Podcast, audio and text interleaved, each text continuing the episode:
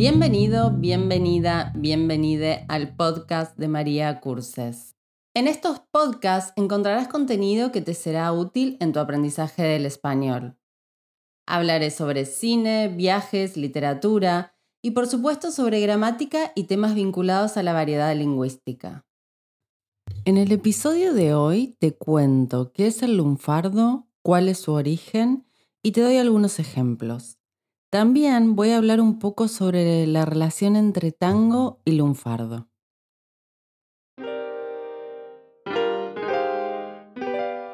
Antes que nada hay que hacer un poco de historia.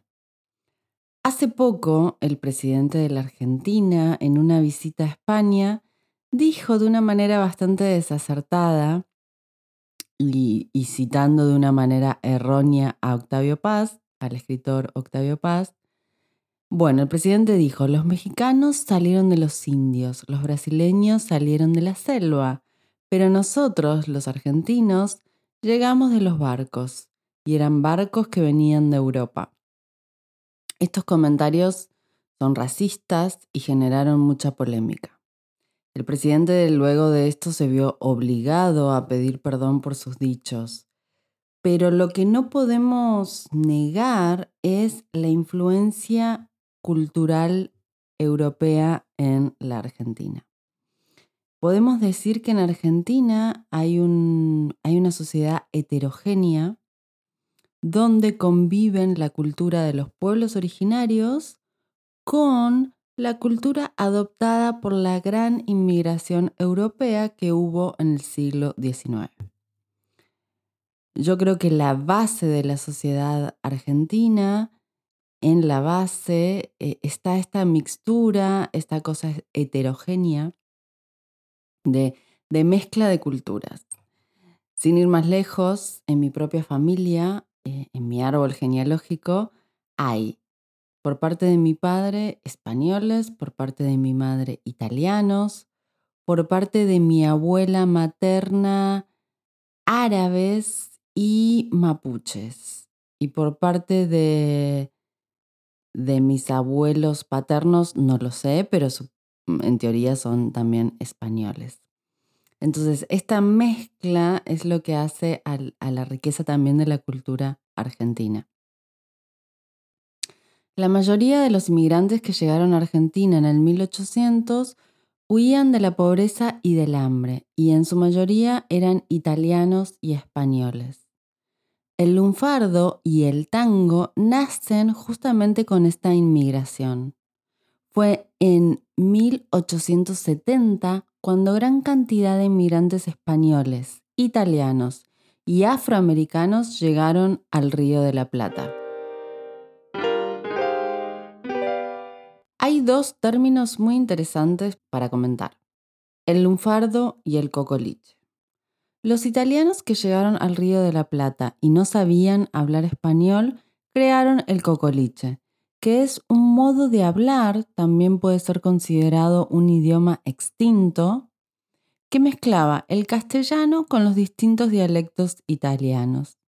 Esta lengua quedó registrada, quedó plasmada en la literatura del momento en el sainete criollo. Actualmente, si usamos la palabra cocoliche, es porque queremos hacer referencia a algo que con mal gusto. Por ejemplo, vemos a una persona que está vestida con ropas de diferentes colores eh, o con muchos accesorios de diferentes tipos. Entonces decimos que es un cocoliche. El lunfardo es algo totalmente diferente.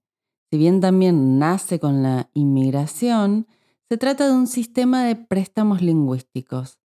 Hay una mezcla de palabras en italiano, portugués, francés e inglés.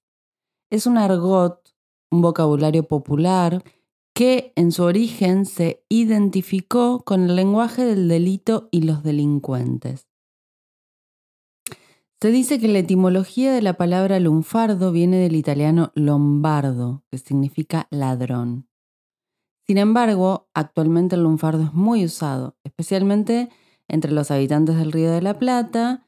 Es un argot popular que está en la lengua cotidiana y está en la manera de hablar de muchos argentinos y uruguayos.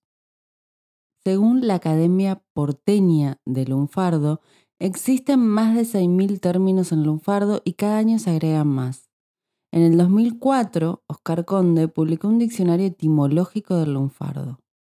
Y años más tarde, en el 2015, el mismo autor publicó la primera novela lunfarda, llamada La muerte del pibe Oscar de Luis Villamayor. Voy a darte algunos ejemplos en lunfardo. Estas palabras las puedes encontrar en el diccionario etimológico del lunfardo y son muy usadas en el lenguaje cotidiano. Chamullo.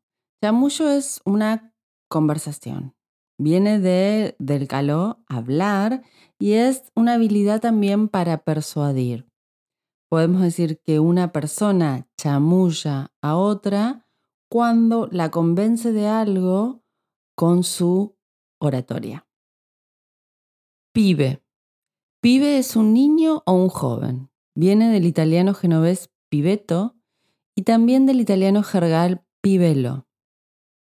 Laburo significa trabajo y viene del italiano laboro. Mina es una mujer, una chica, y esta palabra viene del italiano jergal. Guita se le dice al dinero, y esto es del español popular. Trucho es algo falso, falto de calidad, puede ser también una imitación. Viene del español trucha, que significa persona astuta. Chabón quiere decir hombre, contracción de chambón que se refiere a una persona poco hábil. Morfar significa comer y viene del italiano morfa, que es boca. Estos son algunos ejemplos. Hay muchísimos más. Eh, por ahora tenemos chamullo, pibe, laburo, mina, guita, trucho, chabón y morfar. Todas estas, estas palabras se usan en el lenguaje cotidiano de la mayoría de los argentinos. Como dije antes, el tango como el lunfardo nacen con la inmigración y en su origen el tango era un ritmo vinculado a los delincuentes y orilleros. Orilleros se refiere a las personas que vivían en las afueras de la ciudad, en las orillas. Bueno, el tango merece un podcast propio, que seguramente haré más adelante, pero lo que quiero señalar es que adopta palabras en lunfardo. En sus letras puedes encontrar mucho lunfardo. Hay un tango fundacional llamado Mi Noche Triste y quiero que veamos algunos ejemplos en este tango. El tango empieza con este párrafo. Percanta que me amuraste en lo mejor de mi vida, dejándome el alma herida y spleen en el corazón, sabiendo que te quería, que vos eras mi alegría y mi sueño abrazador. Para mí ya no hay consuelo y por eso me encurdelo para olvidarme de tu amor. Aquí tenemos, bueno, la primera frase, percanta que me amuraste, es toda la frase está en lunfardo. Percanta hace referencia a una mujer, a una chica, y que me amuraste hace referencia al abandono, dejar solo. Puede decir como dejar contra un muro, ¿sí? Viene, amurar viene de muro. Eh, y tiene esta idea de abandonar, de dejar solo. Luego dice, para mí ya no hay consuelo y por eso me encurdelo. Encurdelo viene de encurdarse, de, de curda, y esto es emborracharse o embriagarse. Dice, cuando voy a mi cotorro y lo veo desarreglado, todo triste, abandonado, me dan ganas de llorar y me detengo largo rato, campañando tu retrato para poderme consolar. Cotorro hace referencia a la casa o a un conjunto de casas que están todas eh, juntas. Y campañando significa mirar o vigilar. Aquí el, el hombre mira el retrato de la chica que lo abandonó. De noche cuando me acuesto no puedo cerrar la puerta porque dejándola abierta me hago ilusión que volvés. Siempre traigo bizcochitos para tomar con matecito como si estuvieras vos. Si vieras la catrera, cómo se pone cabrera cuando nos ve a los dos. Cuando no nos ve a los dos, perdón. Catrera significa cama y cabrera es, viene de cabrearse, de enojarse. Ya no hay en el bulín aquellos lindos frasquitos adornados con moñitos, todos de un mismo color, y el espejo está empañado y parece que ha llorado por ausencia de tu amor. La guitarra en el ropero todavía está colgada, nadie en ella canta nada ni hace sus cuerdas vibrar. Y la lámpara del cuarto, también tu ausencia ha sentido, porque su luz no ha querido mi noche triste alumbrar. Aquí tenemos bulín, que es, hace referencia a la casa, al apartamento, al piso de este hombre. Tenemos una historia bastante triste, bueno, ya el título lo dice, Mi Noche Triste, que es la historia de un desengaño amoroso o de un abandono en una relación la chica se va, lo deja solo y él está muy triste entonces. Se emborracha, se embriaga, va a su casa y se siente solo. La mayoría de las letras de tango tienen este sentimiento muy nostálgico, melancólico y hablan sobre desengaños amorosos. Generalmente siempre es la mujer la que deja al hombre o es la mujer la que eh, tiene un mal comportamiento eh, y el hombre queda sufriendo y, y le canta una canción.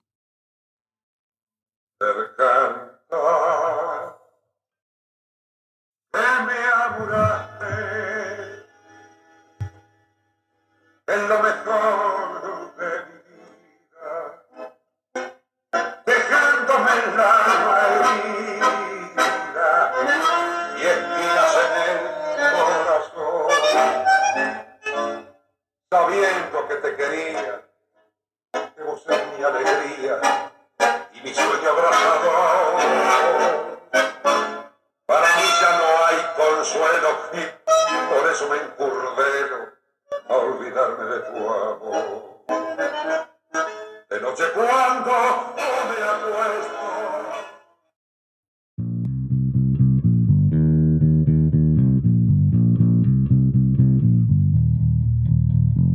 Hasta aquí el episodio de hoy. Espero que te haya gustado, que hayas aprendido y que hayas practicado un poco tu vocabulario. Si este podcast te gustó, te pido por favor que lo compartas con tus amigos, amigas, con tus conocidos, con otros estudiantes. Y cualquier duda, comentario o sugerencia que quieras hacernos, puedes escribirnos a contact.maria.curses. También tienes más información sobre nuestros cursos de español y cultura en nuestro sitio web maria.curses. Y síguenos en las redes sociales. Hasta la próxima.